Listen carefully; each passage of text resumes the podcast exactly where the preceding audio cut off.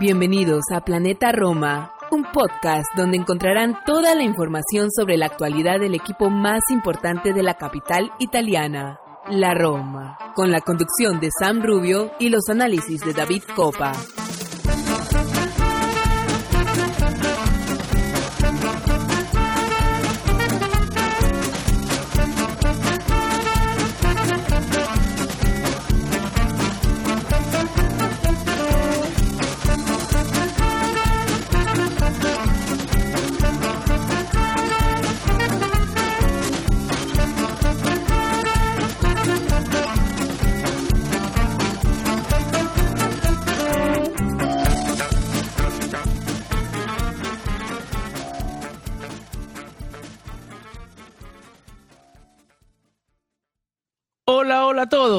Tifosi y alorosi. Bienvenidos al episodio 228 de Planeta Roma Podcast, martes 16 de enero, a la hora que comenzamos a grabar este episodio. Eh, para los que estamos a este lado del charco, 2 y 46 de la tarde, 8 y 46 eh, de la tarde, de la, de, la noche, para, para los que están en Europa, para los que vivieron todo este día intenso, lleno de noticias, eh, mucho, un tiempo mucho más largo que nosotros. Cuando yo me levanté ya había pasado toda la acción.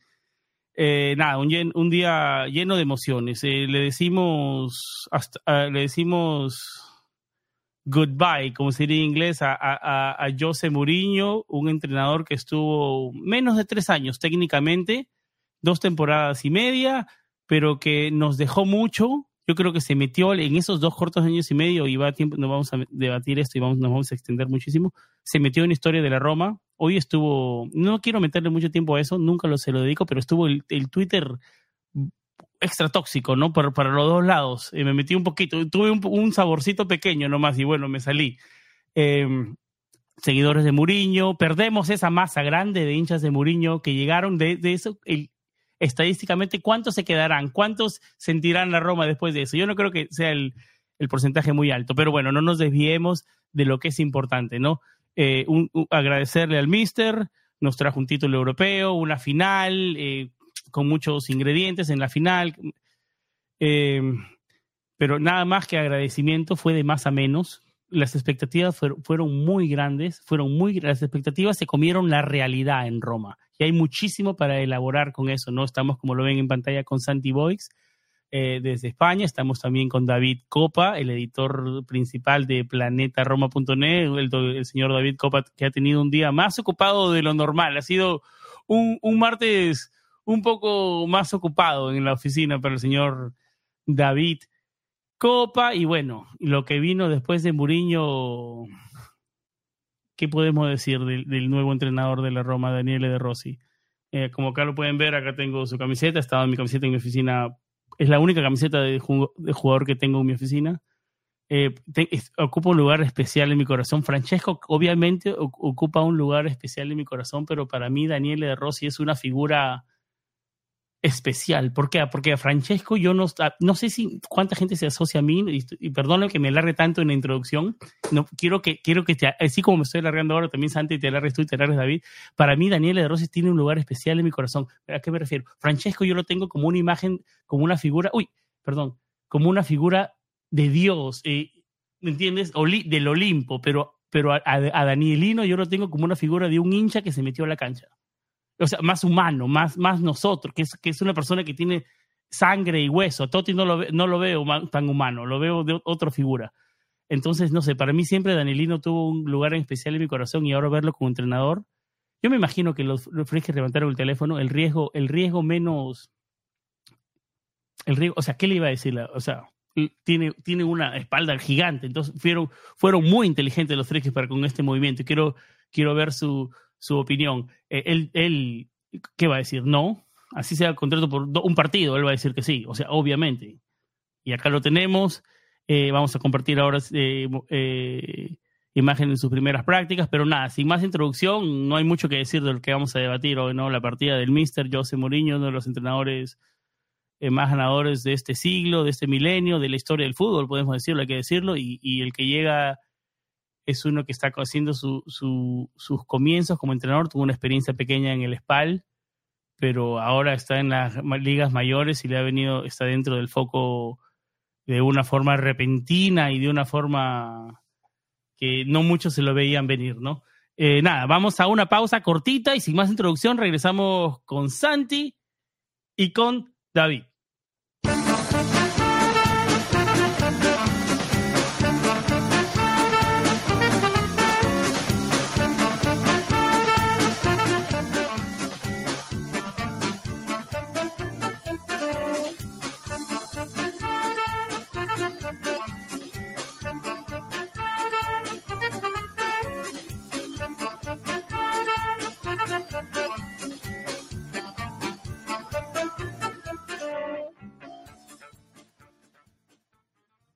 Santi, querido Santi, comenzamos contigo. Gracias. Quedamos en grabar ayer, ¿no? Quedamos, estábamos juntos los tres, con todo prendido y por nos iluminamos. Y algo nos dijo no graben ayer. Algo nos dijo no graben ayer y, el destino quería que grabemos hoy, que nos juntemos. Bienvenido a un episodio más.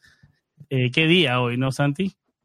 Sí, dicen que no hay mal que por bien no venga. En este sentido, eh, ayer habríamos eh, hablado principalmente del partido contra el Milan, eh, del momento y las sensaciones que se estaban viviendo, sobre todo con José Mourinho, y muy probablemente lo hubiéramos hecho desde una perspectiva crítica, que es lo que merecía el, momento y lo que y lo que también necesitábamos como una afición, como afición, estábamos en un punto de inflexión de la temporada, creo yo, y, y muy probablemente, o te diría incluso que sin duda, eh, ese podcast habría envejecido muy mal, peor de lo que suelen envejecer los podcasts de por sí, y, hubiéramos perdido una oportunidad de, darle las palabras de agradecimiento que creo que José Mourinho se merece por, nuestra parte.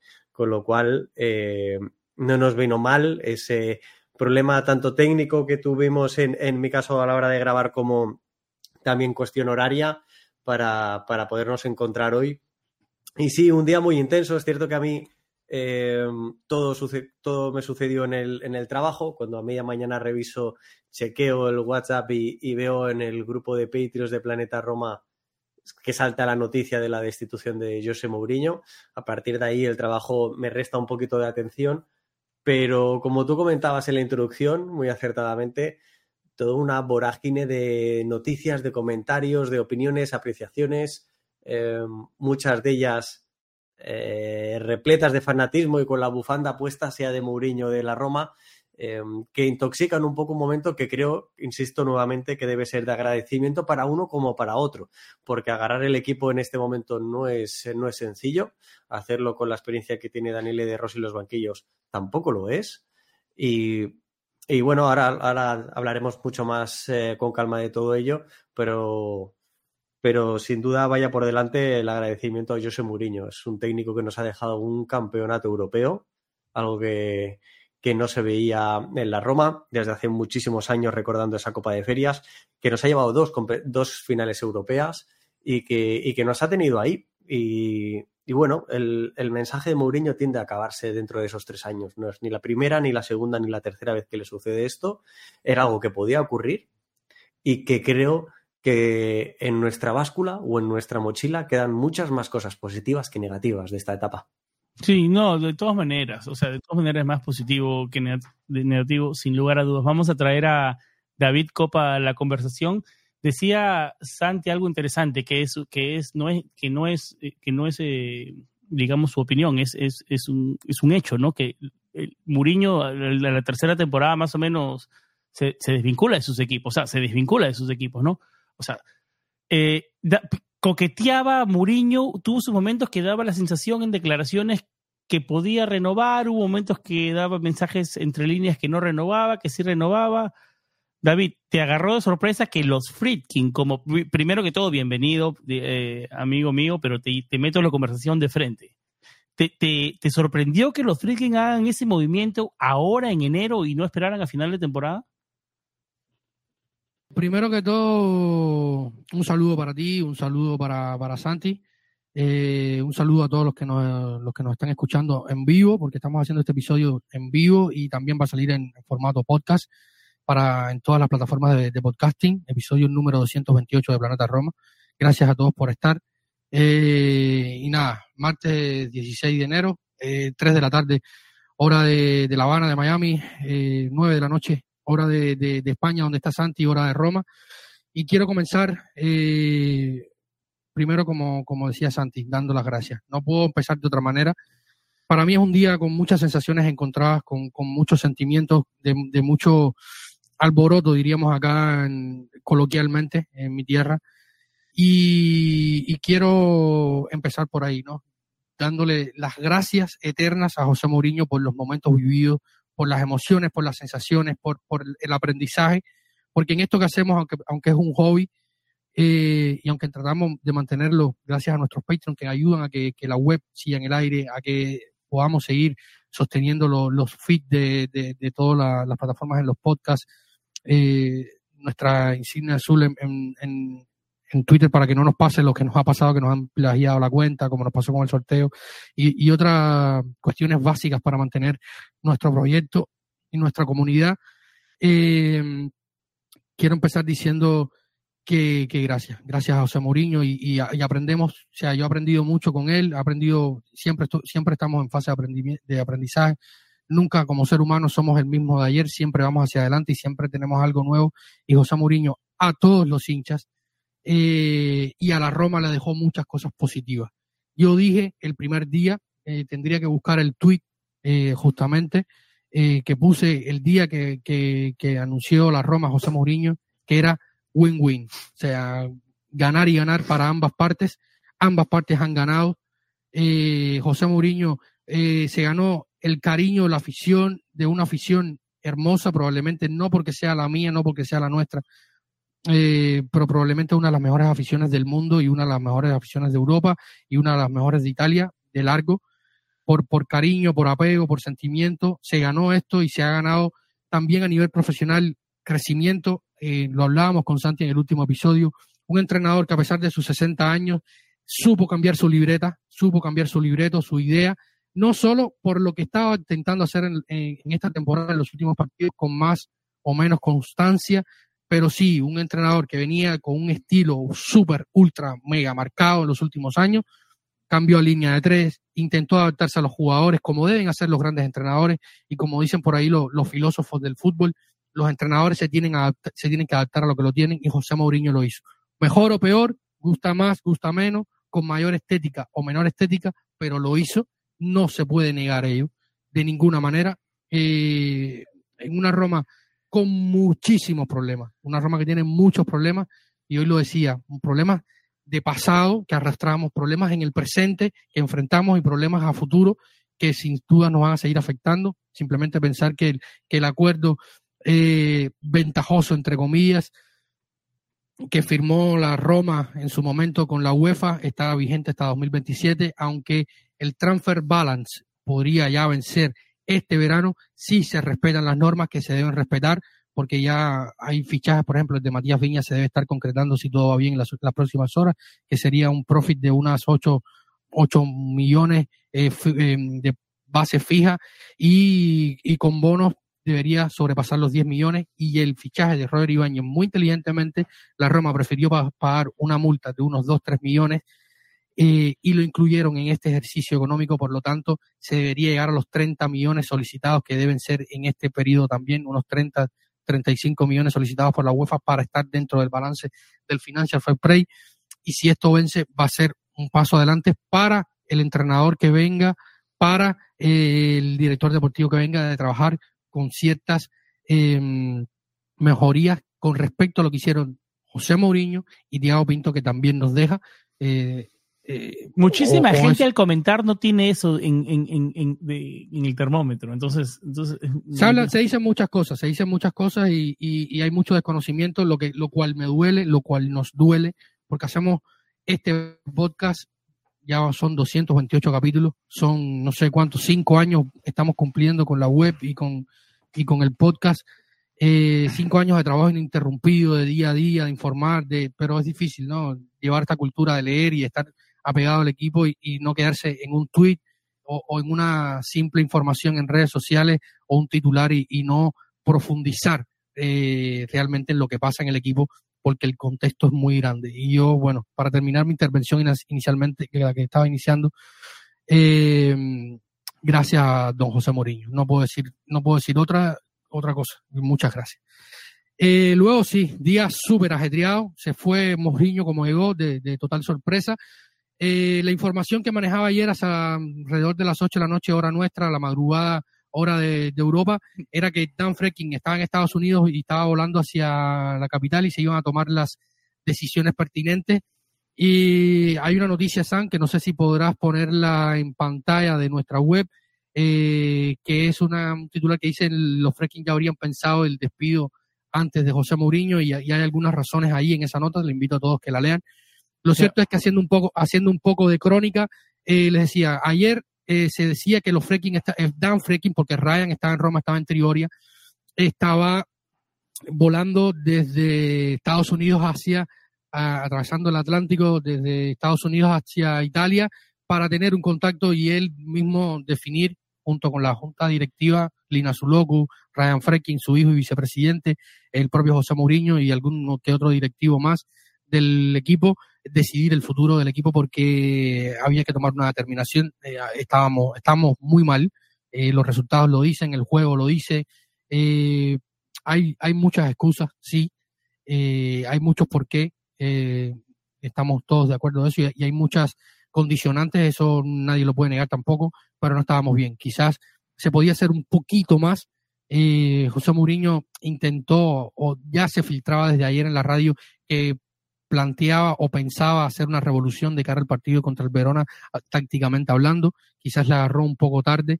Eh, luego eh, se manejaba esta información, estaba volando Ryan Freking a, Roma eh, para tomar una decisión. Se había hablado de un contacto durante el día entre Lina Zulogu, la CEO del general del club, no el CEO, como algunos dicen que es Thiago Pinto, pero es el director general del área técnica.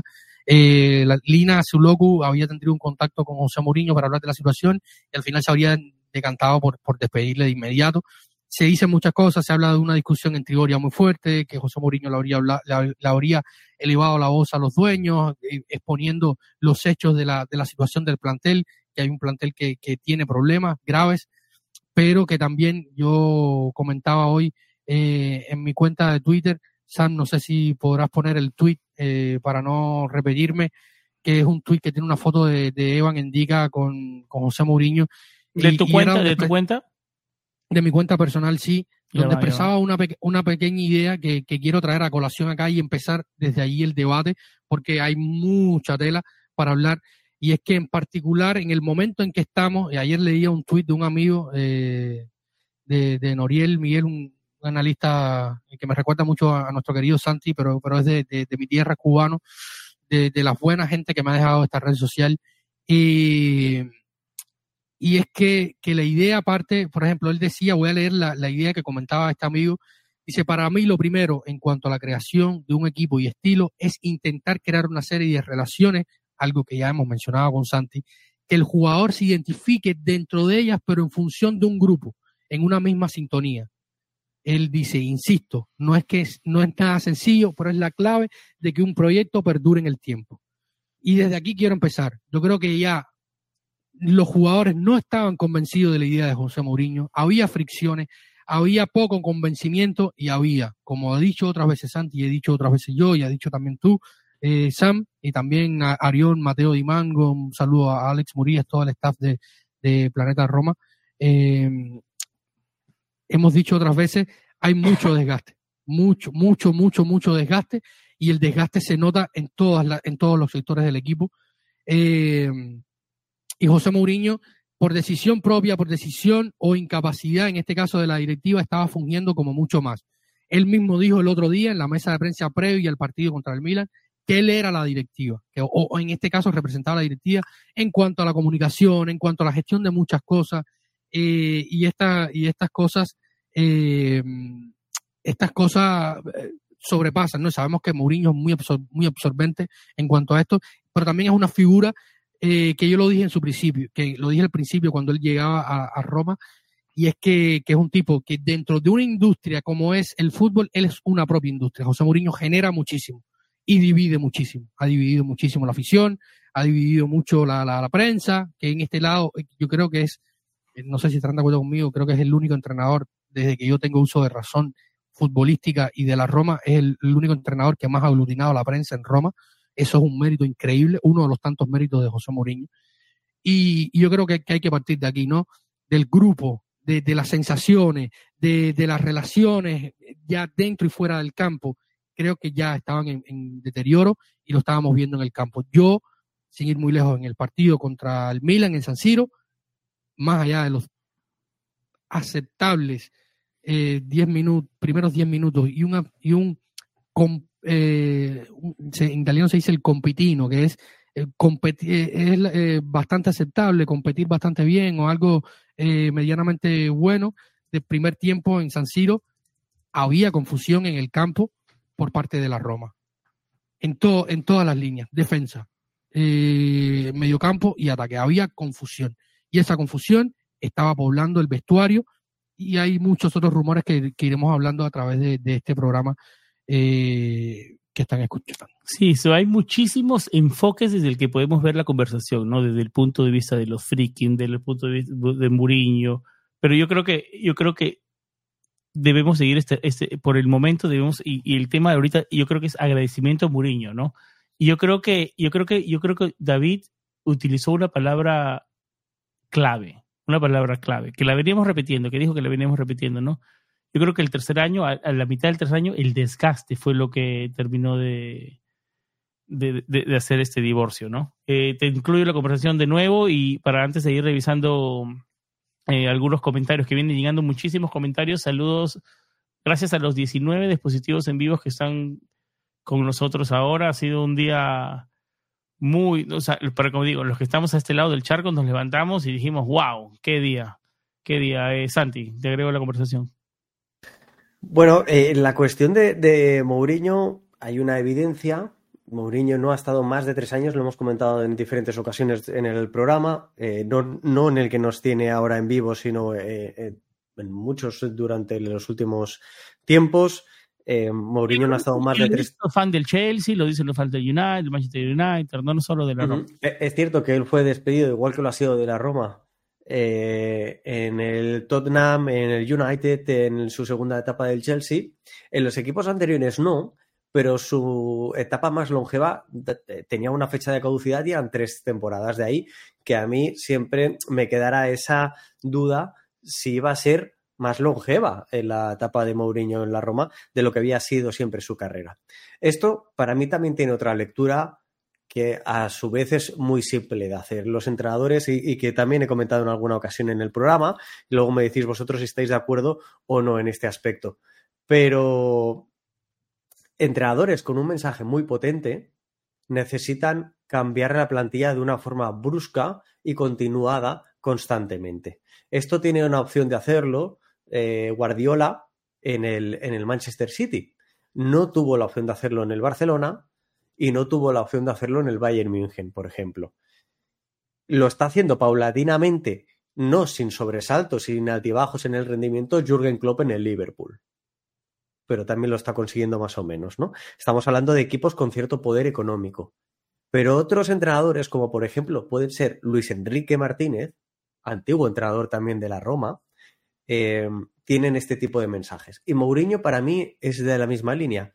Un entrenador con un mensaje muy, muy fuerte, muy elevado. En cuestión, siempre se le ha dado como virtud la motivación a los jugadores desde esta perspectiva. Creo que habíamos llegado a un momento en el que estábamos empezando a entrar en un callejón sin salida. Y, y se notaban en muchísimas cosas, tanto en las sensaciones como en los números. Si analizabas cuantitativa como cualitativamente el equipo empezaba a notarse, a notarse mucho y habíamos llegado a un punto en el que creo que el mensaje de Mourinho, o bien los jugadores no estaban sabiendo interpretarlo, o Mourinho, el propio técnico, no estaba sabiendo mantener la potencia de ese mensaje. Y de ahí que el equipo se fuera cayendo paulatinamente en los últimos meses o semanas.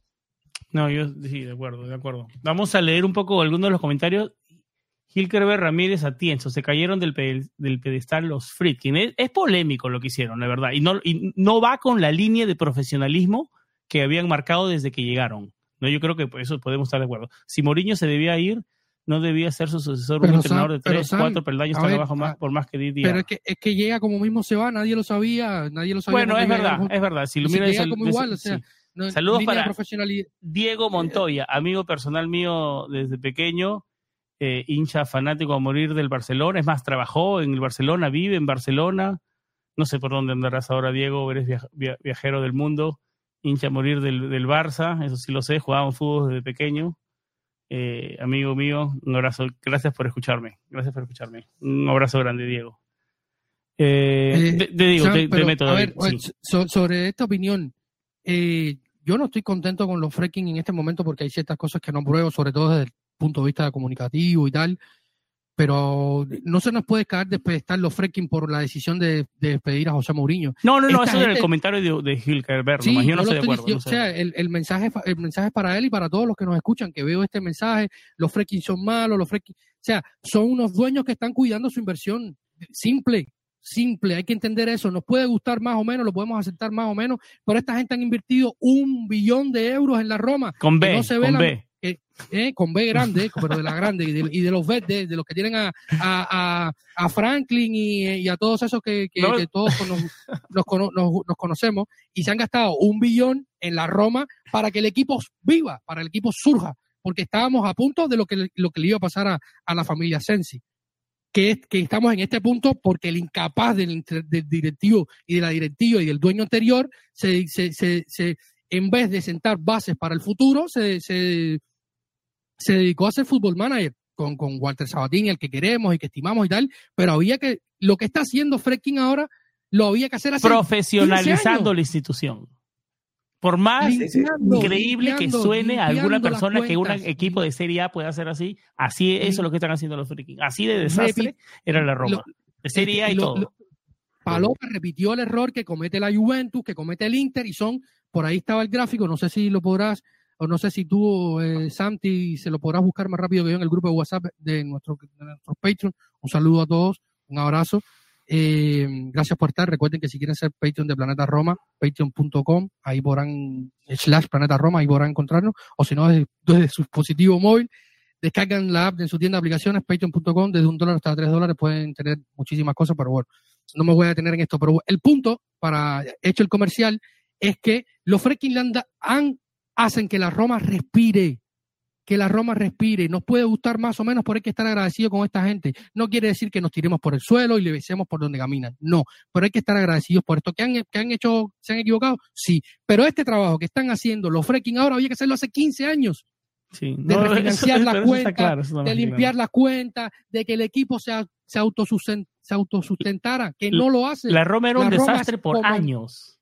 La Roma como empresa da pérdidas. La Roma, mira, pero no solamente eran los americanos, los anteriores, los, Sensi, lo podemos romantizar todo lo que queramos, pero cuando, cuando los Sensi vendieron a los americanos, el 2009-2010, la transición fue esa época, llevaban una deuda, un juicio con Gabriel Batistuta, que dejó el equipo el 2002. Tenían una deuda con Batistuta. Que, le pagaron los Fredkin el otro día. Le pagaron los Friedkin, los Friedkin, le han pagado, los, dueños que están hace tres años, le han pagado a Batistuta, una deuda de 20 años.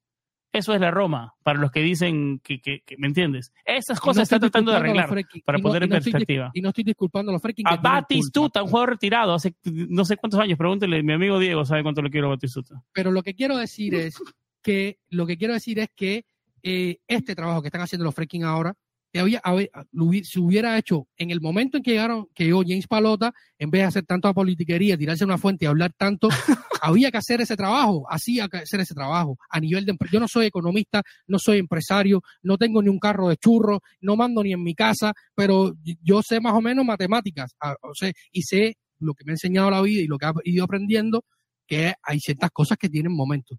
Eh, y los freaking están intentando hacerlo esto, o sea, un patrimonio neto en negativo por menos 400, porque el patrimonio de la Roma es cero. Por suerte la mitad de la deuda es con ellos, porque si fuera con un banco nos absorben o nos pasa como al Inter, que le, que le puede pasar lo que le pasó al Milan, que te absorba un fondo buitre porque tienes una deuda de más de 200 millones, tienes que refinanciar esa deuda con mayores intereses y te pueden absorber y vas a tener que vender hasta el autobús. Y el bonsai y la conference, que es lo único que tenemos para vender. El bonsai se lo llevó por delante el padre de Escamaca, pero dicho esto... El tonto de Escamaca. Dicho esto, eh, puntos. Eh, yo creo que y hemos empezado los tres coincidiendo en que nuestro agradecimiento a, Mourinho. Uno de ellos es una tendencia que ya venía al alza. Yo recuerdo cuando estuve en el derby de la capital en el año 2012, em, si no me equivoco, en cuanto a temporada, e, era muy sencillo encontrar entradas para ver el partido. Muy, muy sencillo. Ahora no.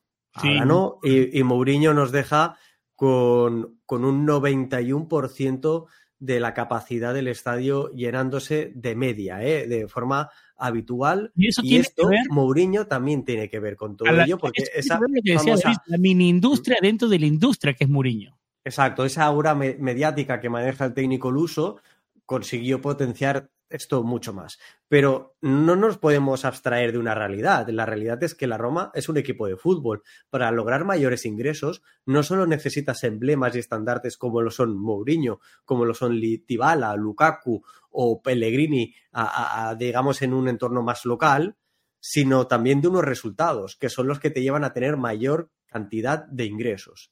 Y esos resultados, quiero recordar también ciertas cosas. ¿eh?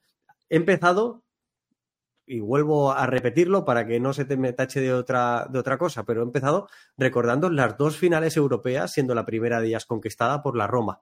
Y esto es innegable, y esto hace que Mourinho inequívocamente forme parte de la historia de la Roma. Y cuando vayas al palmarés de la Roma, un nombre asociado al mismo será José Mourinho. y, ahí tendrá el reconocimiento. Anti, disculpa que, que, te interrumpa. Hoy, para mí, no sé para usted, top, top 3, top 5 entrenadores de la historia de la Roma que tampoco es que, hemos tenido a mí, se, me, a mí, me hace, a mí se me hace pensar otros cinco y, no meter a Mourinho. ¿Quién, pues? Tienes que meter a Mourinho. Y eso va para responderle, como dice nuestro querido John Díaz, que nos escribe, dice, creo que Mou tenía que terminar la temporada. Se les olvida todo lo que hizo en dos años, llevar a Roma a dos finales consecutivas. Dígame en la historia quién lo ha logrado y teniendo tantas limitaciones. Vamos, Daniel, todos sácanos de este desastre. No, comenzamos el programa agradeciendo. Hasta ahora yo creo que el tema ha sido agradecer, agradecer lo que he hecho, se quedó en la historia y creo que hemos tratado, estamos tratando de encontrar las, el análisis del por qué la salida, yo creo que es el desgaste y por qué lo, Exacto. que manejaron esto así, ¿no? Sí, sí, sí, es que yo, Sam y David, eh, sin quererme extender mucho más, quería eh, volver a empezar con ese positivo eh, en cuanto a la capacidad, porque creo que esa fuerza mediática que también ha ido flaqueando eh, Mourinho últimamente, sí que nos ha servido para, para enganchar mucho más a la afición y que la afición acuda al estadio y es un punto a favor inequívoco para el técnico luso. Creo que, sin lugar a dudas, tiene mucho que ver. Pero quiero recordar dos cuestas más. la final de la Europa League de la temporada pasada no se consigue sin un coste alguno. El coste fueron siete jornadas, las siete últimas jornadas de la competición doméstica, sin ganar, con victorias sin, victorias, perdón, solo con derrotas y empates que nos cuestan mm, descender en exceso en la tabla clasificatoria de la Serie A. Y ahora mismo la Roma no estaba atravesando una buena racha. En el anterior programa hablábamos de los duelos directos. En duelos directos de todos los equipos que la Roma tiene esta temporada por encima de ella, solo ha ganado el Napoli. Al resto de equipos o ha perdido o ha empatado. Sí, digamos, la temporada calendario de la Roma no fue la mejor en la 2023. No, no, e, e incluso esta, durante la jornada de hoy, eh, Opta, que muchos lo conocerán en, Twitter, eh, lo pueden leer diferentes eh, competiciones, la parte, digamos, Opta Paolo, que es el que se encarga de, del estudio de la Serie A, de esos datos de la Serie A, lanzaba un mensaje y es que con 96 partidos en Serie A, de José Mourinho en Serie A son 44 victorias, 23 empates, 29 derrotas. Es con 1,6 eh, puntos, digamos, es el peor ratio de entrenadores de los 50, de entrenadores de la Roma, en la historia de la Roma, en la era de los tres puntos por victoria, que esto es desde el año 94-95, desde esa temporada hasta aquí, de todos los entrenadores que han superado los 50 partidos de Serie A con la Roma, es el peor de todos. ese ratio. Y esto no debe hacer que nos olvidemos de las finales, no debe hacer que nos olvidemos de la conference, no debe hacer que nos olvidemos de la gente que arrastra. Nos estamos metiendo en el top 5. Mira, mira, mira eso. Sí, sí, sí, sin duda alguna. Pero no, el árbol no nos puede impedir ver el bosque. Claro, totalmente, totalmente. David, no sé, no sé, a ver, hemos, eh, ¿qué más podemos agregar de Muriño antes de meternos a, la, a, la, siguiente noticia del día, que fue lo que siguió, ¿no? Porque me imagino que en los próximos episodios del podcast va a venir todavía el legado, lo que ha dejado Muriño, eh, la línea de tres, va a seguir con la línea de tres Daniel de Rossi, eso va a ser lo que vamos a hablar más adelante. Yo creo que hubo un comentario por aquí que ya hablaba, que no quería más la línea de tres. Primero que todo, saludos para mi amigo Diego Montoya, claro. Sí, el comentario era, era de Anthony, que también comentaba el propio que el ciclo de Mogo estaba hecho. Raúl, Manuel, Alejandro Acuña, Eri Bid, Gil Kelber, eh, a José, José Pablo, a John Díaz, la verdad que gracias a, Rómulo Núñez, a todos los que vienen comentando y que vienen enganchados con nosotros.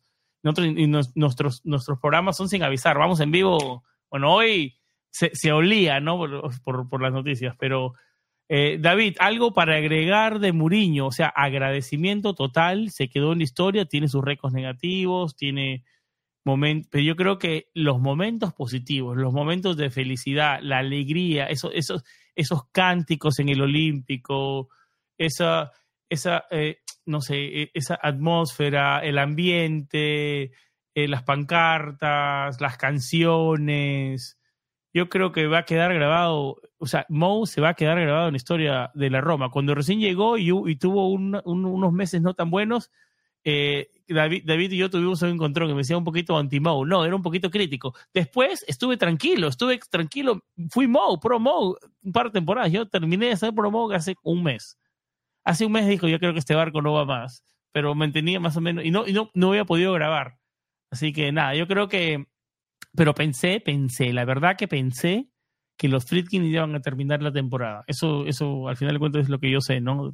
La verdad que, eh, no sé, eh, para muchos se le cayeron los Friedkin, para mí no, para mí son, no sé si, no sé si para llevarlo al extremo de los mejores dueños que podríamos tener, pero me siento tranquilo que porque son gente seria y profesional. A lo, a lo mejor, a lo mejor podríamos tener, a, lo mejor hay quien quiera sentirse feliz con uno, con unos árabes y, y, y a lo mejor si tuviéramos la gente esta del, del Newcastle vinieran, pagaran de un billetazo la, la, la, deuda y borrón y cuenta nueva y empezar. Pero a mí no me gusta, a mí no me, yo no, no comparto ciertas filosofías y esas, yo prefiero, yo soy más, más tradicional en ese sentido, pero que podrían haber mejores sin duda, que podrían haber peores, que, podrían haber peores que, miren, ahí en Palota, un tipo que se la pasaba el día hablando, inventando, diciendo cosas. A mí, en este momento, el silencio de los Fresky me parece ensordecedor. Hoy han estado en Trigoria, dieron un discurso al, equipo. Eh, no fueron y de primera persona despidieron a José Mourinho, eh, contratan a Daniele De Rossi, que, que, al final... Pero la contratación de Lennon Rossi, vamos a entrar a eso. Te voy a hacer esa, ya viene esa pregunta, ya viene, ya viene. Antes, de entrar en, en Daniele, pero bueno, eh, lo cierto es que los Freaking tienen cosas buenas y tienen cosas malas, como tenemos todos, pero al final son dueños, entiéndanse, dueños que están cuidando su billete. Su billete. ¿Y qué billete que, han invertido? ¿Qué billete? Han, han, metido mucho dinero que no se ve en el primer equipo, ok, eh, pero ahí está. Eh, en la primera temporada, David, para los que no saben, y me imagino que muchos de los que siguen a Planeta Roma de esa época saben, invertían alrededor de 20 millones de euros mensuales de su oh, bolsillo para mantener la sociedad a flote, no para, no para, no para este, contratos ni nada de jugadores, para mantener la sociedad a flote. En los primeros 13 meses estuvieron invirtiendo alrededor de 11 millones como promedio para que el, el equipo estuviera a flote. Pero se les agradece. Hay cosas, por ejemplo, a mí ahora me suena mucho, hay demasiado silencio, ellos deciden llevar la comunicación de cierta manera. Tengo mis dudas de las de, en cuánto ha influido no José Mourinho en la, en la forma de comunicar el club como tal. Cuando llegó José Mourinho dejaron aparecer las notas de prensa en cuanto a lesionados, a lista de convocados. Eh, es verdad que ha habido un cambio radical con la llegada de los Freaking a como comunicaba antes la Roma y como comunica ahora. Sí, sí. Pero también creo que los que, que, que José Mourinho eh, ha influido un poco en esto. Ha habido más, eh, se ha encerrado una ostra. También sabemos que la prensa de Roma es eh, cansina, hostigadora, tóxica. Ambiente Roma, David, ambiente Y entonces han intentado un poco aislarse de eso, pero al final hay ciertas cosas como decir, yo, yo lo he dicho otras veces aquí, eh, yo, lo he dicho otras veces aquí, yo tengo que entrar a la web, ver foto por foto para ver quién fue un entrenamiento y quién no, y, ver eh, y ver lo que pasó en el, o, suponer lo que pasó en el entrenamiento, leer, leer las noticias de aquí a allá, escuchar la radio, ver que hay pobre esto para saber más o menos cómo fue el entrenamiento. Pero bueno, ahora los freaking ahora tienen que definir el futuro de la Roma. Y de aquí en adelante, de aquí en adelante podemos decir y criticar más o menos a los freaking. A mí, por ejemplo, hoy no me ha gustado la noticia de que se sigue pensando en directores deportivos extranjeros, eh, habiéndose abolido la ley del decreto Crescita, ya lo he mencionado otra vez por acá con Santi, eh, del tema del decreto Crescita, y, que hace falta alguien que conozca la seriedad, que conozca el talento de casa para potenciar esto. Si traen a un Bibel de esto, un Mitchell, eh, ex del Chelsea, del Red Bull y bla, bla, bla, bla, bla, y no le ponen una figura de casa, vamos a incurrir en el mismo error. Y ahí los freaking empiezan a ganar más cuotas de culpabilidad. ¿eh? Porque eh, ahora cambian muchas cosas en cuanto a la gestión del fútbol italiano, en cuanto al futuro, eh, pero hay que ver muchas cosas también, ¿no? Hay que, ahora empezamos a ver, vamos a ir con el tiempo, y con el tiempo vamos a ir empezando a ver cientos cambios paulatinos y ver eh, ya en, en, verano con, el, con una dirección deportiva nueva, veremos cuál es la ruta, veremos cuál es el plan a seguir. Yo espero que ellos en algún momento comuniquen algo más que una nota fríamente puesta, como las notas sobre, Fre, sobre Daniele De Rossi o, José Mourinho en la web. Y, ver algo un poquito más, ¿no? Yo espero un poquito más de, de, de, su presencia y de comunicar cuál va a ser el plan a futuro, porque sinceramente me preocupa saber a, dónde vamos. Y, y, y, el contrato de Daniel de Rossi es un ejemplo de eso. Me deja un titular importante, Santi. Voy contigo porque te quiero hacer una pregunta, pero acá lo escribí el titular que me dejó todo lo que dijo David Copa. A partir de hoy los Fritkins son criticables. Con eso me quedé. Después de eso me impactó eso. ¿Estás de acuerdo o no estás de acuerdo con eso? Yo creo que, criticable desde una perspectiva o un ánimo constructivo lo deben ser eh, siempre, ¿no? Eh, lo deben ser siempre. Creo que nosotros, eh, por valorar lo que han hecho, ah, sobre todo a nivel económico por la Roma, no hemos dejado de ser mínimamente críticos. David y yo en el anterior programa hacíamos una valoración de lo que había sido esta primera parte de la temporada. David le daba un 4 al equipo o al club y yo le daba un 5. E incluso añadíamos, eh, metíamos en la olla el ingrediente de la comunicación, que también ha comentado David, haciendo referencia a una parte Mourinho, una parte el club, pero esto no está funcionando bien, ¿no? Em, yo creo que no debemos eh, centrar el foco en los Friedkin, sino eh, en los motivos que nos ha llevado. Todo el debate que ha habido en redes sociales a lo largo del día ha sido, como tú mencionabas en la introducción, Sam, los pro Mourinho y el otro lado, ¿quién son? ¿Pro Roma? Porque si son pro Roma, yo tengo muy claro con quién debo estar. sí, sí, no, claro. ¿Me entiendes? Pero eh, yo creo que sí que se le valora y creo que desde la afición todos valoramos lo que ha hecho Mourinho, pero la dirigencia del club, como el de cualquier otro, lo que debe pensar es en la viabilidad del club, tanto deportiva como económica. Y la deriva a la que estábamos yendo, creo que todos podemos entender que era muy complicada, que está en gran riesgo el objetivo de la temporada. Objetivo dicho por el propio técnico y que creo que a nadie se nos puede escapar, que es la cuarta plaza. Porque el Atalanta, señores, no tiene mejor plantilla que nosotros. La Lazio tampoco. No. La Fiorentina, el Bolonia, todos ellos están por encima nuestro en la tabla clasificatoria. si queremos ser exigentes, también tenemos que estar aquí. Pero, pero, pero se puede, se, podemos debatirlo. Yo, Atalanta quizás no, pero, eh, o sea, eh, cuando vamos a definir quién es mejor o peor que la plantilla de la Roma, hay que analizar la plantilla de la Roma como lo hicimos el otro día. Eh, y yo creo que, que, hay que partir del punto de que por X o por, o por Y eh, se conformó el equipo de cierta manera y hay jugadores que, por ejemplo, no pueden salir al campo. Ya eso, te hace, ya eso hace que tú compares, por ejemplo, un jugador de la Roma con uno de la Lazio y están en de la Roma, por X o por Y motivo. Luego han surgido muchos improvistos y muchos traspiés por el camino que no son culpa de nadie. o, o, bueno, en el, futuro sabremos quiénes son los culpables, el caso Smolin, el caso sí, O, u, otro, ¿no? Pero a, mí me parece que, que, que, o sea, pero voy a ponérselo, vamos a ponerlo de otra manera. O sea, estando al 100%, al 100% todo el mundo en la Roma, eh, o vamos a ponerlo no al 100%, porque el 100% nunca vamos a llegar. Vamos a ponerlo entre un 75 y un 80% de rendimiento pleno y de disponibilidad para el entrenador del equipo. Sabemos que el equipo puede con más competir quinto, sexto, cuarto, quinto, sexto puesto en esa zona de ahí con perspectiva a lo que pase con los de arriba. Pero este año, es, la este posición que hablamos. Es la este posición que hablamos cuando decíamos las expectativas de la temporada. ¿Qué decíamos? ¿Cuarto, quinto? Estamos, claro, Y, y, ahora lo, comenta Jansel también en el chat. ¿eh? Eh, es una cuestión de que sí, estos equipos que no tienen mejores nombres, sí tienen mejor funcionamiento colectivo. Ahí estoy de acuerdo con, con Santi y con Jansel. Lo que, lo que no podemos obviar de la realidad, lo que no podemos obviar aquí es la cuestión de que el equipo, tanto por sensaciones como por números, en los últimos partidos lo estaba conjugando todo al condicional. Es decir, lo que estaba haciendo David. Y si tuviéramos a Smalling, si tuviéramos a este, si jugar, si no, si nosotros marcamos primero, pero todo va al condicional. Hay muy pocas certezas en este equipo.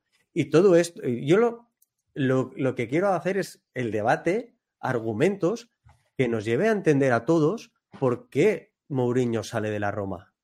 Nadie le quita sus virtudes y nadie le resta los méritos que ha conseguido con el equipo romano, pero no hay que dejar de lado cuál es nuestra realidad. Y la realidad es que estamos en un momento en que se podría haber continuado con Mourinho a riesgo de no cumplir con los objetivos. ¿Esto, este cambio es sinónimo de conseguirlos? No. No. Pero como mínimo. de los freaking decir si no los conseguimos no pasa nada, es un riesgo menor y e, es la transición al próximo tema, ¿no? Exacto, yo creo, creo que simplemente lo que buscan es agitar. Y considero que lo hacen de forma inteligente, por un motivo concreto. ¿eh? Coincido con muchos eh, muchachos en el chat que dejan su opinión al respecto y luego lo comentaré, pero creo que lo hacen de forma inteligente. Sí, Sí, y yo creo que va, va a haber este, este hilo de, de Mourinho, no, no, no, o sea, sí, vamos a movernos a conversar de Daniel de Rossi ahora porque vamos 50 minutos de programa. Eh, vamos a seguir hablando de Mourinho, obviamente, ¿no? En los programas que vienen, esto, esto no se ha acabado, estas noticias son muy frescas. Eh, vamos a un poquito a leer algunos comentarios que llegan antes de meternos a, a lo que es eh, a lo que es el gran Danielino y su retorno como entrenador, ¿no? Eh, saludos, como le decía, para todos los que nos escribían. Nuestro gran Jorge, desde, eh, nuestro Patreon Jorge Antonio Urquidi, desde Bolivia. Creo que los Frikis tomaron una decisión basada en números y no en identidad, que nos dio Muriño. Nos escribe José Pablo. Y a Morales, estamos mejor con los Fritkin, con un chino como el del Valencia o los árabes del Málaga.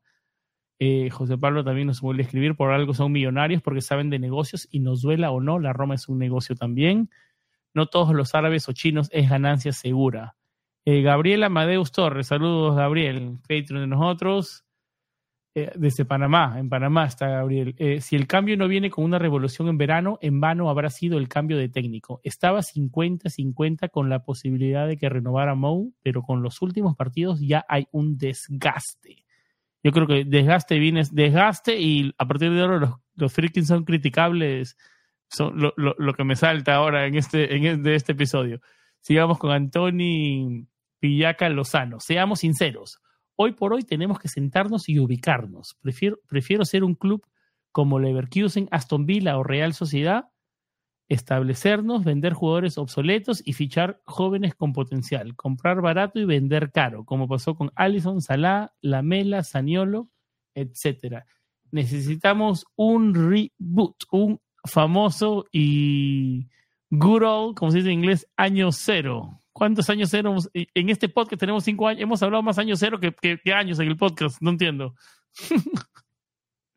no entiendo. Seguimos un poco más con los comentarios antes de incluir a David. Eh, Jorge Urquide, ¿cuál es su opinión de los cánticos afuera de Trigorio contra los jugadores? Eh, si entraba Paredes, no sé si entraba o salía del entrenamiento y eh, los hinchas, bueno, pasionales en Roma. Ahora ya no hay excusas, se fue Muriño, ¿no? Acá decía nuestro querido Yancel que Atalanta, Lazio y Fiorentina quizás no tengan un mejor plantel que la Roma, pero sí tienen un mejor funcionamiento. Dime, David. antes de ir al siguiente bloque, había un comentario. Eh, un saludo para todos los que nos están escuchando, Jorge, Jorge, Yancel, Ali, Gabriel. Eh, había un comentario por ahí que mencionó, no sé si lo podrás poner otra vez en pantalla, de, Anthony creo que era, o si sale solo, eh, no sé cómo funciona esto detrás de, de, bastidores, pero volvemos a lo que yo decía antes en el tweet que ponía en mi cuenta personal la Roma está, está, tiene tantos problemas, tanto de pasado como de presente, como a futuro. Y uno de los problemas a pasar, de, que arrastramos del pasado es que, como yo decía, cuando se pudo dar un salto, y alguna vez lo comenté con mi Gabriel, mi querido Gabriel Amadeu, lo comentamos hace años, cuando pasó la final, dijimos que la final iba a ser una losa, la, la semifinal de Champions iba a ser una losa muy grande para el equipo, para la directiva, que no supieron gestionar. Hoy es muy difícil convertirnos en un Leverkusen, en un Aston Villa, porque no tenemos patrimonio para vender. ¿Qué jugador tú vendes hoy? Pinto pasa trabajo, la mitad de los jugadores o están quemados o están rotos o no tienen nada futuro. Tienes que buscarle un acomodo por menos de lo que te costaron en nómina, en, en, en, eh, en, saldo, en esto del, del, del transfer balance que ha firmado la Roma, en la lista A, la lista B, el valor, poder vender, poder traspasar y tal y más cual. Eh, eh, los valores de los jugadores son muy altos y eh, porque están inflados, se sobrepagaron, pagamos un huevo, literalmente un huevo por Cumbula y tres jugadores y no lo valía y así paga, y así sobre sobrepagamos a Paul López, así sobrepagamos a Ensonsi, así sobrepagamos con el dinero de una Roma que sí podrías recapitalizar y empezar un proyecto de este tipo, como decía Anthony. Tenías un Salah, tenías un Allison, Monchi en eso fue muy bueno. Vendió a un Kevin Stroman que a mí me dolió, pero yo en su momento estuve de acuerdo con la venta de Stroman. Kevin tenía las dos rodillas rotas y, que te pagara lo que te pagara el Marsella por Kevin era un milagro. Raya ya venía desgastado, iba hacia abajo, aunque quiero a Raya, amo a Raya, es uno de mis jugadores favoritos, veía los partidos, me disfrutaba los partidos, pero lograste, o sea, lo mal que hizo esa directiva es que lograste capitalizar con dinero sólido todo eso y entre la deuda que no habían empezado un trabajo antes para refinanciarla, para limpiarla, la, la, la, jodiste en una parte, en esa que se la tragó la deuda y la otra fichando a jugadores que no iban hacia adelante. Fichaste a Olsen, por amor de Dios, a Olsen. Fichaste a Olsen para suplir a Allison. Ese fue Monchi. Fichaste a Ensonsi porque era tu colega en Sevilla y te había ido bien. O sea, ¿qué, qué, qué fichaste? De los fichajes. Entonces, esa Roma que se podía refinanciar y refundar y empezar un proyecto así, la cagaste y te fuiste con un post en Instagram como se fue Monchi. Y luego de ahí hemos ido a peor y a peor y a peor. Y hoy lo que tenemos es un Castro que él mismo fichó lesionado, que no podemos vender, además quemado por Mourinho, que viene de una temporada con tres operaciones la pasada, dos en la rodilla y una en la nariz. Entonces, ¿cómo hoy la Roma se puede refinanciar? Y, los Freaking han tratado de lo medianamente bueno que tenemos de dejarlo ahí. Porque si ahora en verano vamos a hacer una revolución, como decía también eh, Gabriel Amadeu, que puedes intentarla, es a, medio, a, medio, a media máquina. Porque ¿quién vas a vender? Si venden las únicas certezas que tiene, Mancini, porque las únicas certezas que tiene hoy son cuántas. Mancini. ¿Estamos de acuerdo? La, última, la última fue Ibáñez y, que era, y que todo el mundo decía que era malísimo pero es que no, no, nos calentemos, no perdamos el norte, pero eh, porque no, no devaluemos nuestra propia plantilla, porque es, tienes razón David en, ciertos jugadores que estás mencionando, pero, a, Ibáñez se le compró por 9 millones, se vendió por 30. Mancini es un jugador que sí que tiene un valor. Cristante también lo tiene y costó lo mismo que Mancini que con Bula. Que con Bula te doy la razón. Pero, Mancini y Cristante tienen su valor. Pellegrini no está, no está dándonos un buen rendimiento en los últimos años, pero también tiene su valor. Pero, tiene un valor de ser. Y, perdonadme, pero Bobe también tiene su valor, ¿eh? Claro. Es un jugador a coste cero. O Zalewski. Mi, punto es esto: vas a vender los pocos valores que tiene Eduardo Bobe, Mancini, Cristante y no sé, quizás Zalewski, lo vas a vender para refinanciar completamente una revolución, no puedes. No puedes venderlo porque ¿con quién te quedas? Pero sabrás, tendrás que verte la obligación, muy probablemente, de hacer alguno de estos. Indica también es un valor, porque es un valor que ha venido a coste cero de traspaso, ¿eh? A, modo de amortización, porque seguro que ha habido una comisión, de alguna manera, pequeña, o, un salario hinchado por ese mismo motivo. Pero lo que quiero decir, que sí que tenemos piezas que se podrían llegar a vender. O son, porque sí que tienen valor porque en todo esto lo que hay detrás es que Mourinho también cae por un bajo rendimiento de ciertos jugadores. Y esto es cierto, hay jugadores que no dan la cara, pero hay otros que sí que, sí que tienen su valor y que sí que no podemos pensar que, que, no nos sirven, porque sí que nos sirven para este proyecto y para el siguiente. Sí, no, vamos, vamos con unos comentarios más. Eh, vamos ya casi a la hora del programa, tenemos que hablar de Danielino. Eh, saludos para el gran Ali Bon, hasta Nicaragua. Gran saludos, abrazo. Fundador, fundador de Planeta Roma, Ali, abrazo. Eh, sí, uno, él, fue el creador del primer logo de Planeta Roma. No, es parte de, los, de las fundaciones de Planeta Roma, el señor Ali Bon. Mover una piedra en el zapato para los Daniele es, es su salida de baño para cuidarse los espaldas. Fue un movimiento estratégico. Con eso vamos a unir el siguiente segmento. Eh, Acá escribe Gilkerber Ramírez, certezas, Mancini, Cristante, Bobe, Paulo. Bueno, Paulo con, con asteriscos, ¿no? Mancini es el único con nivel de clase mundial actualmente y debe ser él quien lleve la cinta de capitán, no el muerto de Lorenzo. Madre mía, palabra fuerte contra Pellegrini. Este era, este era el año de Lorenzo de marcar su, pero problemas físicos, ya, una vez cada uno piensa que su techo es cada vez más bajo, ¿no? Yo siempre utilizo esa analogía.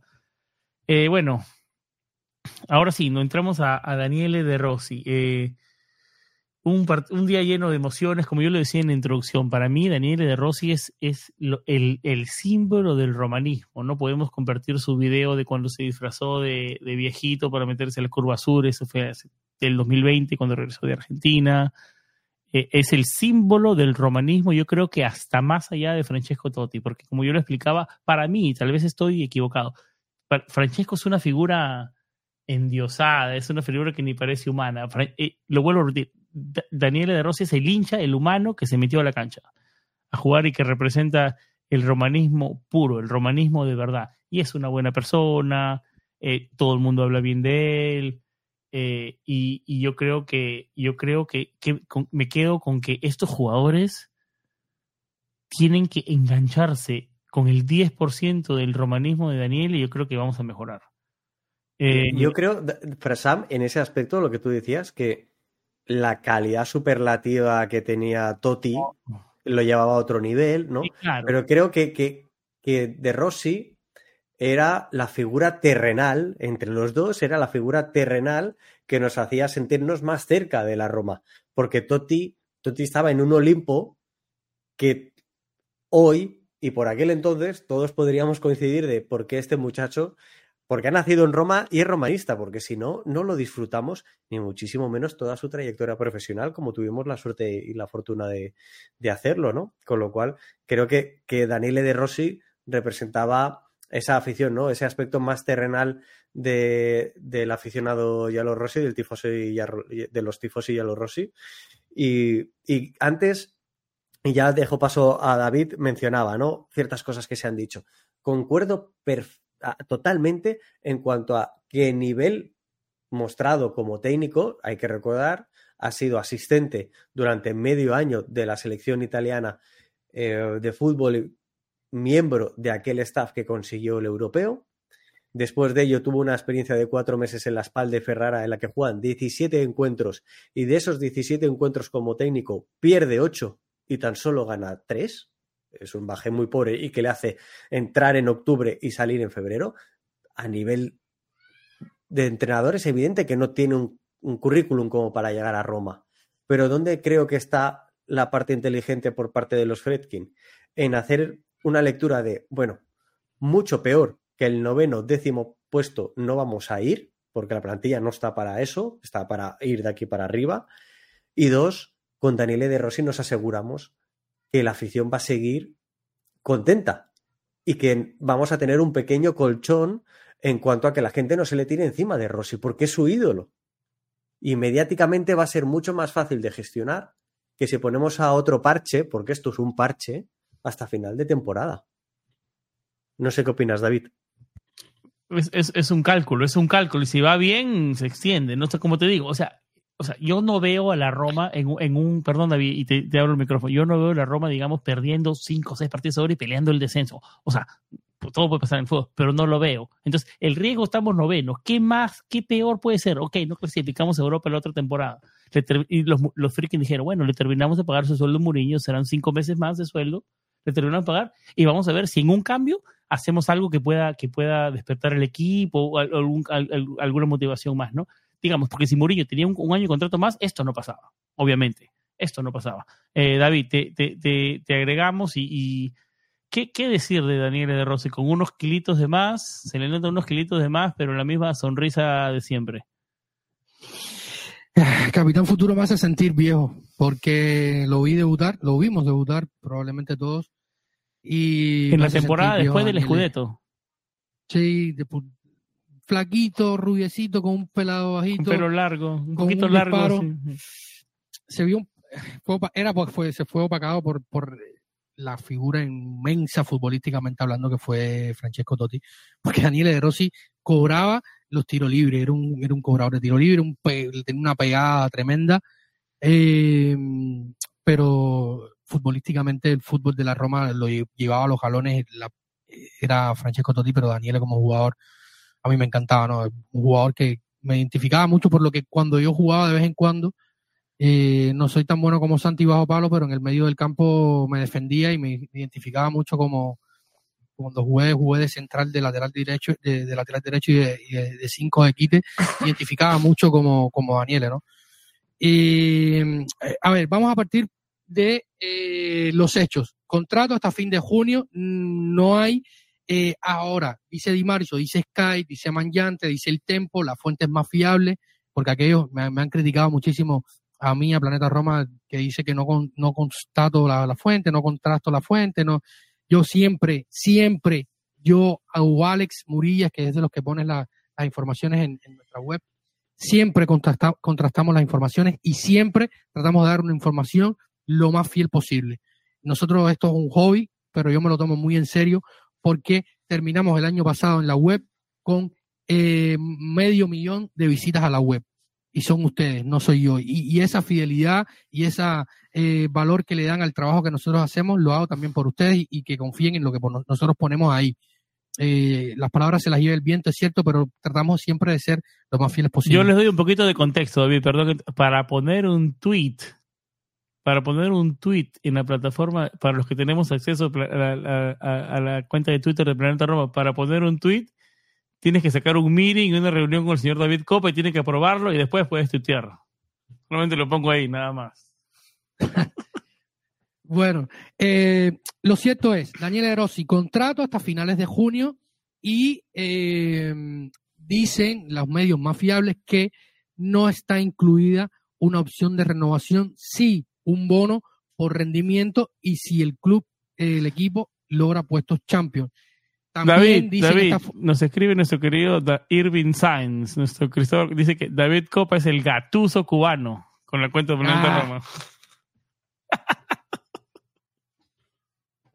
al, principio, bueno, después les voy a hacer una neta, pero bueno, volviendo a, los a, nuestro querido Irving Sainz, eh, contrato, como decía, hasta fines de junio y eh, bonificación por rendimiento si entramos en Champions. Además, Dicen la fuente más fiable, hablaba David Moscardelli en esta nueva radio que ha surgido en Roma, si ya teníamos muchas, ahora tenemos una nueva que se llama Radio Maná Maná Sport, que era es eh, financiada por el ex dueño de la Ternana.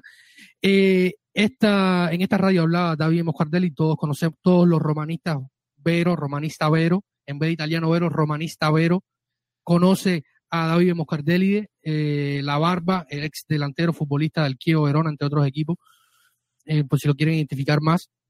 No sé si Sam podrá poner por ahí una foto. Le te mandé, Sam, de paso el video de, por nuestro grupo WhatsApp de trabajo. Lo estoy leyendo ahora el, mismo. El, video, el video de la curva sur de, de Daniela Erosi. Y si quieres poner por ahí una foto de Moscardelli para que lo identifiquen. Decía Moscardelli, y además de otras fuentes que, que lo confirmaba también Moscardelli, que es muy íntimo de Daniele y de Francesco, eh, que, hizo un, Claudio Ranieri, Daniele Erosi. Cuando llamó a la Roma, dijo sí y colgó la llamada no le importó sueldo, no le importó duración, no le importó más nada. Y es lo que hubiera hecho yo, lo que hubiera hecho cualquiera romanista. Si la Roma llama, hay que responder. Lo que mira, yo, yo lo, lo, ato, ¿te acuerdas cuando hace un par de temporadas cuando antes de que llegue Mourinho llegó Ranieri, cuando se fue Di Francesco, no, cuando se fue Fonseca, llegó Ranieri por unos meses, lo llamó la Roma y Ranieri respondió. un entrenador con experiencia, con muchos años encima. Obviamente este es un entrenador diferente, ¿no? Pero eh, acá lo que voy, la Roma llamó y el romanista respondió. Eh, lo cierto es que, Daniele, de aquí también, como decía antes, podemos partir de las críticas a, los fracking que lo ven como un paraván, un parche, eh, pero dueños al fin están cuidando su inversión y muy probablemente esto pueda cambiar o no. Si va bien, eh, podrá seguir. Habrá que ver el director deportivo, si, si le tienen en cuenta la, opinión de Daniel De Rossi para el director deportivo, si no, si sí, que pueden pasar muchas cosas, pueden pasar muchas cosas. Eh, lo cierto es que yo, me, yo tengo sensaciones encontradas porque Daniel De Rossi fue muy criticado en la Roma. Cuando, cuando, cuando, cuando Totti hacía las cosas mal no se le criticaba, a Daniel sí a Daniel se le criticaba. Vamos a ver, en estos días estamos haciendo todo lo posible por tener acá a Alessandro Ricchio, periodista, eh, maestro, eh, escritor que escribió un libro. Periodista que está eh, en, las conferencias de prensa, que estaba en las conferencias de prensa de Mourinho, que le hacía preguntas a Mourinho. el último año y medio estuvo allí en sala de prensa de Trioria, estuvo en, en la pretemporada en, Portugal, ha, estado de primera mano tocando el equipo en, tele, en Teleradio 56, que es una cadena local de la Roma que transmite los partidos. Antes Teleradio Estéreo. Eh, antes Teleradio Estéreo. Eh, vamos a tratar de tenerlo aquí, le escribió un libro sobre Daniel de Rossi y él probablemente podrá explicar estas cosas mejor que yo. Pero es un tipo que a, Daniel, la afición, los que están allí, los que iban al estadio, cuando había que criticarle, se le criticaba. No se le pasaba la mano como a Francesco y esto es un poco mi miedo, ¿no? Que eh, se queme Daniele. Pero sin duda es un ícono, es una leyenda y es eh, la extensión del romanismo en la cancha. Y yo creo que, que, esto, sin duda, es, algo positivo. Yo estoy convencido de que va a haber críticas a los Fredkin el, el sábado en el, Olímpico. Va a haber mensajes de cariño para, para José Mourinho, pero va a haber una ovación espectacular para Daniel De Rossi. Eh, en el Olímpico. Ya luego podemos empezar a hablar un poquito más de, campo, Santi, porque nos preguntan mucho la formación. Y yo que pude ver el SPAL, alguno que otro partido de Daniel De Rossi, vamos a seguir la línea del 3-5-2, 3-4-3, porque él jugaba en el SPAL, en un SPAL que, que, estaba tan mal, estaba incluso tan mal que llamaron a Pepito De Rossi para que jugara delantero porque, porque el, el señor abogado de Trump, ex Roma, dicho sea de paso, amigo de, James Palota, del inmundo James Palota, eh, tenía ese equipo que daba pena. De hecho, están en la Serie C y están muy probablemente que se vayan a, la Serie D. Pero ese equipo, esa SPAL, donde él estuvo a, a, Raya Negolán, hacía un buen fútbol. Hacía un buen fútbol a pesar de que los, resultados no lo acompañaron. Bueno, antes de preguntarle a Santi y de, ir con, ese tema que dice David, de, de, qué es lo que queremos hablar, ¿no? Porque queremos ver cómo va a alinear este fin de semana frente al Verona. Eh, vamos con, un par de comentarios más eh, en Facebook que llegan las interacciones. La verdad que gracias a todos los que están con en vivo. En un momento 35 dispositivos, dispositivos conectados. La elección de Daniel es una manera de los dueños cubrirse en salud. Nadie se va a ir en contra de él si la temporada termina horrible. Es un comodín perfecto, pero no se pierde la esperanza de que Danielino sea un Xavi Alonso. Nos escribe Robert Fitzgerald, que también nos escribe, si no fuera por las decisiones de los americanos no hubiéramos ganado la conference. No estábamos jugando nada. Se podría perder los partidos, pero jugando de manera decente al punto que los dos últimos partidos Lukaku no hizo ni un tiro al arco. Vamos será leyenda, pero a veces los cambios son una obligación. Eh, gracias a, y a Morales, a Robert Fitzgerald, después del Inter viene el Feyenoord por UEFA Europa Liga. Se animan a pensar en que se se animan a pensar en quién se debe traer al final de temporada.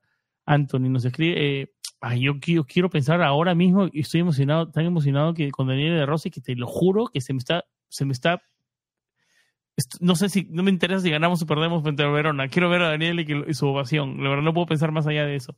Eh, no, pero hay que pensarlo, hay que pensarlo. Y este creo que es el segmento perfecto. Eh, ¿Qué se puede esperar el romanista que no vio a Daniele? en, en, el SPAL, que no sabe de que Daniele, o que, o que sabe que Daniele fue el asistente en la, en la, en la selección italiana, tuvo una temporada, un, tiempo ahí, pero ¿qué, ¿qué, le puedes decir al romanista que se quedó con Daniele jugador y no sabe Daniele entrenador? Bueno, yo, yo creo que en, que en la Nacional él era un asistente y por lo tanto no tenía la voz cantante o no era la más autorizada como para tomar decisiones drásticas en ese sentido. Y creo que la SPAL ya llega con un proyecto iniciado a temporada, a temporada iniciada en unas 10 jornadas de, liga, de Serie B, y se encuentra un equipo muy hecho, con lo cual eh, lo, podría, lo que sí que nos podría pasar es que hubiéramos algo continuista. ¿Continuista por qué? Muy simple, porque aquí vuelve a tener la misma situación, una temporada iniciada, incluso con mucho más recorrido que, su, que su, situación en el Laspal, y porque el equipo está muy habituado a jugar con defensa de tres. Acabó jugando así con Fonseca, lo ha hecho también con Mourinho, y es el sistema, la estructura que él empleó en, en la SPAL, en Ferrara. Él juega con tres defensas atrás, dos carrileros bien abiertos, y sí que aglutinaba un poquito más de gente por dentro. Aquí podíamos encontrar una pequeña diferencia, ¿no? Una voluntad a que, a que las, las distancias sean bastante más pequeñas. Con Mourinho hemos visto un equipo tremendamente estirado, y creo que la reconversión de este equipo, eh, em, el agitar a este equipo a nivel táctico, tiene que ser no tanto por esa estructura y ese dibujo, sino por el rol que tenga cada uno en el equipo y qué es lo que se quiere hacer. Si tú quieres ir a, presionar muy arriba, algo que no me extrañaría que, pretendiera hacer a medio plazo Daniele, eh, necesitas que la línea defensiva vaya mucho, mucho más arriba. Algo que no ha conseguido el staff técnico de Mourinho. Los mejores partidos sí que han sido así lo hemos comentado en los últimos programas, cuando Mancini y Indica eran capaces de apretar y morder muy arriba, se roba el balón en campo rival y la Roma ha jugado sus mejores partidos. Pero esto no ha tenido ningún tipo de continuidad. Si Daniel es capaz de enchufar a sus jugadores para reducir esas distancias entre líneas, entre ellos, que se sepan asociar bien, pero sobre todo que sepan defender como un conjunto y no tan estirados como con Mourinho, tendrá eh, mucho ganado para al menos dar la cara en esta etapa suya como primer entrenador de, la Roma. Un, nivel de intensidad importante, ¿no? Nivel de intensidad, y estamos hablando de un jugador, eh, de un entrenador que como jugador fue un emblema en esa posición de registra, en esa posición de pivote delante de la defensa, donde ahora tenemos a un Paredes que es muy bueno con balón, pero que sin balón tiene muchísimas debilidades. Y es algo que muy probablemente de Rossi aquí sí que nos pueda ayudar o al menos esa es la esperanza, a cómo cubrir. Y no necesariamente tiene que ser con Paredes, porque Paredes ya es un futbolista hecho y derecho en una etapa final de su carrera deportiva y que por lo tanto aquí no vamos a poder cambiarlo. Pero sí que debemos arroparlo o sí que debemos encontrar el sistema para tener justo al lado a otro jugador que sí que nos ayude en, esos, en esos problemas defensivos que tiene el equipo. El equipo se destroza defensivamente ahora. Santi pregunta, ¿puede jugar Daniel? a, más de uno lo dejaría en ridículo, ¿eh? Pero. Que baje, un par de esos kilitos que se notan en, la camiseta, no tanto en la barba, la barba le esconde, pero en la camiseta se nota un par. Que baje eso, yo creo, yo lo pongo ahí. Recupero para, para hacer un par de buenos tackles nos serviría. Alejandro Acuña Najar. Vamos a ver cómo funciona la plantilla con DDR. Creo que se va a potenciar el rendimiento de todos. Grande Daniel, edad Jeroma, dice. Alejandro Acuña, también no se cree. ¿Cómo creen que se potencia Bobe, Cristante, Paredes y el mismo Lorenzo con la llegada de Daniel? Ya lo decías con más o menos de eh, Paredes, ¿no? Podemos, podemos, vamos, vamos a, hacer un pequeño juego, ¿no? Tratar de imaginar una, una posible once. Vamos a ir enterándonos en la semana de lo que podrá ser el once al final eh, con, el transcurso, con el transcurso de la semana, como decía, y, de los entrenamientos. Eh, pero hay muchas bajas. Y algo que decía Santi, que yo creo que, que ha penalizado un poco a, mm, eh, a José Mourinho, es la baja, las bajas, sobre todo de Indica, eh, que, y que Luca Mancini ha estado jugando tocado, ¿no? Yo creo que, que esto, un equipo que, que, que ha estado jugando intenta, o intentando jugar, presionar hacia adelante con su defensa, esto lo penaliza un poco, ¿no? Eh, pero intentemos imaginar un 11 Santi eh, Zampa, que, ya estamos ya en los últimos minutos finales, no sé cuánto tiempo llevamos, llevamos bastante, va a ser un episodio largo, hay que, avisar, hay que avisarlo desde antes a los que vayan a escuchar este podcast, pero lo cierto es que partimos sin Mancini y sin Cristante, ambos con acumulación de, de amarilla, de, Pablo Dybala ha estado en el entrenamiento, no sabemos con tanta vorágine eh, cómo ha sido, no ha habido reporte del entrenamiento, pero ha estado en Trigoria, ayer entrenó en su día libre, dicen que iba a estar disponible para el partido contra el Verona, pero podemos imaginar un 11 eh, de, de, atrás hacia adelante, porque hay, ya en San Siro empezó una pequeña revolución con Esvilar por decisión técnica sobre Rui Patricio. Eh, la línea de tres habrá que ver cómo lo ubica Daniele De Rossi. Pero claro, establejamos eso. ¿Ustedes creen que si en la línea continuista, por lo menos este fin de semana con el Verona, con la línea de tres? Yo, yo, me, yo, si yo me lo tengo que jugar, digo que sí. Sí, sería inteligente, ¿eh? Sería inteligente. inteligente. Tiene pocos días para, para, mover tanto el árbol, ¿eh? Eso, eso, eso. Eso, yo, creo que... ahora que estamos hablando de Gela Verona y, y, es el rival que nos toca de turno, hay dos tipos en el pasado reciente de la serie que han sido muy inteligentes. Uno es Iván Juric y Igor Tudor. Más Tudor que, que, que, que, Juric porque al final uno recoge el, el batón de otro y Tudor cuando llegó a la Roma, al Gela Verona, que le gana a la Roma, de hecho, en ese primer partido suyo como entrenador con el Gela Verona, fue no alterar mucho y ser muy continuista con lo que había hecho Iván Juric, que se había ido el Torino antes. Y ya había venido Di Francesco, salió mal, lo despidieron y, trajeron a Tudor. Pero yo creo que ahora, ahora, no, ahora no tiene mucho para remover el árbol porque no tiene muchas cosas tampoco a disposición. Están todos fue, dos fuera por acumulación de María, tres en, tres en Copa de, la Asia y África que, hacen cinco, eh, Kumbula que está volviendo, eh, o sea, tienen muy poco a disposición y, y, tiene que ser continuista, cambiar ciertas cosas y ajustar un poco la tecla en cuanto a la mentalidad y el funcionamiento del juego. Me intriga sobre todo la posición de Dybala a mí en el campo, habrá que ver cuál ubica y sobre todo esto del reyista, siendo un tipo que era reyista, eh, a ver cómo lo ubica. Yo, David, en, ese aspecto es cierto que no hay muchos jugadores. Por ejemplo, en el centro del campo eh, está atado de pies y de manos. No, no, no puede hacer nada. Los jugadores disponibles son los que van a jugar, igual que la línea de tres de atrás. ¿eh? Pero, eh, ¿dónde residen mis principales dudas ahora mismo con un nuevo técnico? Si em, volverá a haber un cambio a priori, por lo que pudimos entender en San Siro, en la portería, es decir, que Rui Patricio se, se establezca como el titular, Creo que después del partido contra el Milan podíamos intuir que sería Svilar quien, quien se desarrolla en Serie A. Ahora esto me queda mucho, mucho en duda. Y luego el papel de Velotti. Velotti fue campeón de Europa con la Nazionale eh, cuando Daniele De Rossi tenía ese papel dentro del staff técnico. También lo fue Spinazzola. Y el papel de estos dos jugadores puede cambiar, ese rol puede cambiar, porque ahora mismo para él son dos nacionales en los que habla el mismo idioma, con los que tiene una relación ya conocida y que por lo tanto le pueden servir para eh, entrar mejor en el vestuario y entrar mejor con el equipo. Y no hay que obviar una, situación y es que cuando hay un cambio de entrenador siempre hay movimientos de jugadores, siempre hay jugadores que se espabilan, que empiezan a trabajar mejor de lo que venían haciéndolo, que quieren ganarse esa confianza que no tenían con el antiguo entrenador y que por aquí pueden haber cambios. Con lo cual para mí es la portería, papel de Velotti y los dos carrileros si entra o no entra Spenachola con más fuerza de la que estaba teniendo hasta ahora y, que puede pasar en el carrilero de hecho, con, donde sí que tenemos tres piezas. No me importa si se sigue la línea de tres después de que haga un juego bonito, no tantos pelotazos a Lukaku y nada más. Creo que tenemos equipo para jugar mejor. No quiero criticar a Mau, que lo admiro, pero creo que Daniele puede darle ese juego colectivo que a la gente le gusta ver, nos escribe John Díaz. ¿No crees que puede agregarle esa eh, ese, juego colectivo, ¿no? Dice, ¿no? creo que lo define bien, eso, eso que lo que está, lo que le estaba faltando al equipo, porque se veía por momentos, tal vez, lo, vimos por los primeros 5 o 10 minutos en San Siro, no lo vimos más. O sea, no, eh, eh, eso, agregarle más de eso y, esa solidez defensiva, ¿no? Que, que, por momentos sentía que la teníamos, pero un error te lleva abajo todo, Santi.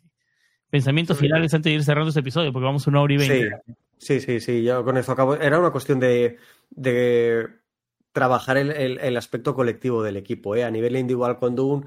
Si te puede fallar un, una cuestión individual, pero si tienes un error individual, lo puedes revertir con un trabajo colectivo y el equipo no estaba teniendo esto. En San Siro hubo minutos de, para mí, dantescos a nivel de juego. Manden sus once a los que nos escuchan para ir leyendo algunos. Voy, sí, eh, están enviando algunos aquí eh, en el que nos manda Anthony, que me, eh, lo leo en voz alta, es Villar, Christensen, Mancini y Llorente.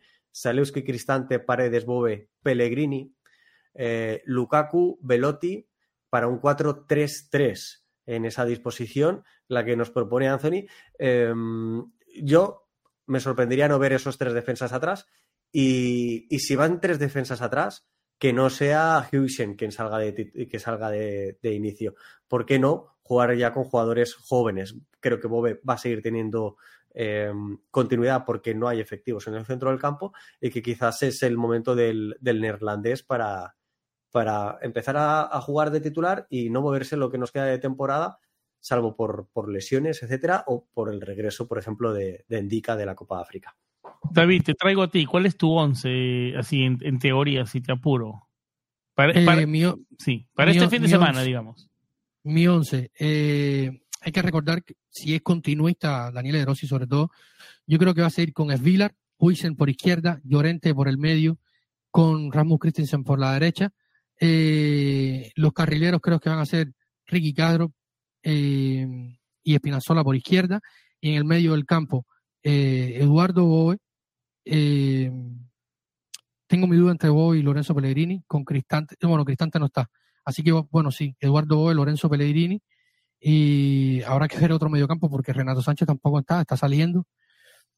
Eh, y arriba tengo la, tengo la duda también, yo creo que Lukaku va a ser un fijo, tengo mi duda de que por contrato se le permita estar tanto tiempo en el banco. seguro tendrá un bono por, por, minutos en el banco, así que yo creo que Romelu Lukaku va a estar fijo hasta, hasta que se vaya. Y luego está la incógnita eh, de si Dybala puede o no jugar de inicio, si está sano. Pero yo eh, también, como decía Santi, creo que, hay gente que se va a potenciar mucho con, con Daniele y uno es Andrea Velotti. Hay que simplemente ver el abrazo que se dieron en el vestuario. Ahí están las fotos en la cuenta, en la página oficial de la, de la Roma, y donde verán que el jugador que más sonrió y no es Espinazola, que siempre ha sido uno de, sonreír mucho, el que más sonrió en la llegada de Daniele De Rossi, a que, a que no imaginan quién fue. Ricky Cadro. Ahí, se los dejo, ahí se los dejo. Uh. No, el, el, próximo jueves o próximo viernes, no sé cómo estará la disponibilidad de Santi y de San, estaremos grabando seguro un episodio más para hablar ya en la previa Se va a convertir en el Cafú holandés, no lo quiero... No lo... No, no dudo yo que a todas estas vuelvas Smalling de, de Saturno. Se va, se, va, se, va, se va a acordar cómo centrar el señor Ricky Castro. ahora os hablo de memoria, pero Castro y De Rossi coincidieron en la plantilla, ¿no? Sí, cómo no. Castro, los que jugaron con, los que están aquí están Brian, Lorenzo, Elcha y Ricky, si la memoria no me falla. No, en teoría debe ser un un, un, envión de, ánimo, ¿no? De, en teoría, como mínimo, lo, lo, de Danielino, ¿no? Yo con mucha ilusión, o sea, no sé con cuánta sentido, no sé, se, me va a ser difícil ser objetivo con él. Yo tengo un, mi relación con él es, mi hija, mi segunda hija tiene su nombre, mi primera hija Francesca, segunda Daniele. Eh, mi relación es muy, yo tengo una relación muy, muy, como todos, como la mayoría de los que estamos acá, no vimos toda su carrera, o sea, a usted, a, mi, a la audiencia, no le tengo que decir lo que siento por dentro, yo creo que la mayoría lo siente también, ¿no? Eh, bueno, yo creo que por aquí vamos cerrando este episodio. Nos antes, de despedir, antes de despedirnos, como yo siempre tengo la, la, la, ya sé que están cortos de tiempo, pero esto es preguntas y respuestas rápidas. A ver. Un, su, mejor recuerdo de Daniel Rossi como jugador de la Roma. Me apuraste. Santi. Es que siempre nos haces una marranada de este estilo. hay, varias, Me acuerdo, eh, ahorita se me viene su último gol en el Luis Ferrari y lo más reciente, ¿no? Eh, uf, me acuerdo cuando celebraba su gol, ese gol frente al Inter en, que le empujó. ¿Te acuerdas del gol frente al Inter que, ganamos en el último minuto con gol de Tony? Él metió un gol en ese partido.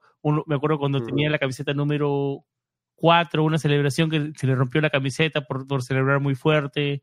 Uy, son minutos, son, momentos innumerables, creo. Yo, yo, mira, como no recuerdo, voy a, voy a decirte algo, David, que eh, voy a tomar como un buen presagio y que me he percatado de ello al principio del programa, pero no lo he comentado. Eh, habéis dicho los dos qué día es hoy. Hoy es día 16. El número que llevaba de Rossi en la camiseta que tiene detrás eh, Sam era el 16, así que voy a pensar que va a ser algo de buena suerte. Qué rico detalle, rico buen detalle, buen detalle. Yo, yo me recuerdo mucho el, el penalti contra el Barça. de, las últimas ah, cosas. Anthony Pillaca dice DDR y el cachetadón a la Padula ante el Genoa y que fue penal en contra. Claro, sí me acuerdo. Eso estuvo, eso estuvo, muy buena. Esa estuvo, Sí. pero esa fue, eso fue prevar o prevar, ¿no? Antes del bar, ¿no? Pero, poqui- Sí, pero sí, sí, poquito antes del bar, no mucho antes del bar. No mucho. No mucho antes del bar, un par de temporadas antes del bar. Claro, o sea, cómo me voy a olvidar de esa. Le metió una, la apagó, lo peor. No, y me imagino que vamos a hablar de, de Danielino, ¿no? No move a Carter, señor Sam Rubio, dice Ian Morales. Esperemos que recupere y se acuerde, se acuerde de cómo centrar nuestro, no solamente Carter, sino todos nuestros laterales. Y señor Irving Rápido, Sainz. rápido. A ver, dime, dime, sigue, sigue. Sí, iba a responderle a, a Irving ya que ya, que ya, ya estamos eh, pasado de tiempo.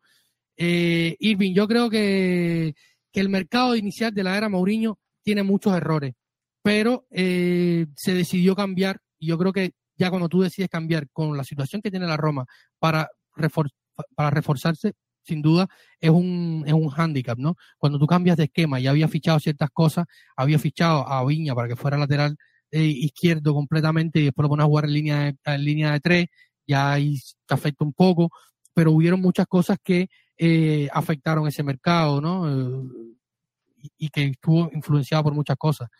Pero sin duda yo creo que, que, que, que visto así, o sea, como planeación, que tú lo planeas para un equipo que va a jugar un 4-2-3-1, que tampoco estaban muy claros los extremos, porque al final fue un mercado bastante raro, ¿no? Si lo, si lo analizamos eh, de pies a cabeza y pensando sobre todo en el esquema de José Mourinho. Pero se fichó, como, dijo, como se dijo en su momento, también para suplir las necesidades, la lesión de Spinazzola y, y tal, eh, un portero, porque no teníamos portero. Eh, en fin, pero yo creo que visto así podemos analizarlo a profundidad. Sí.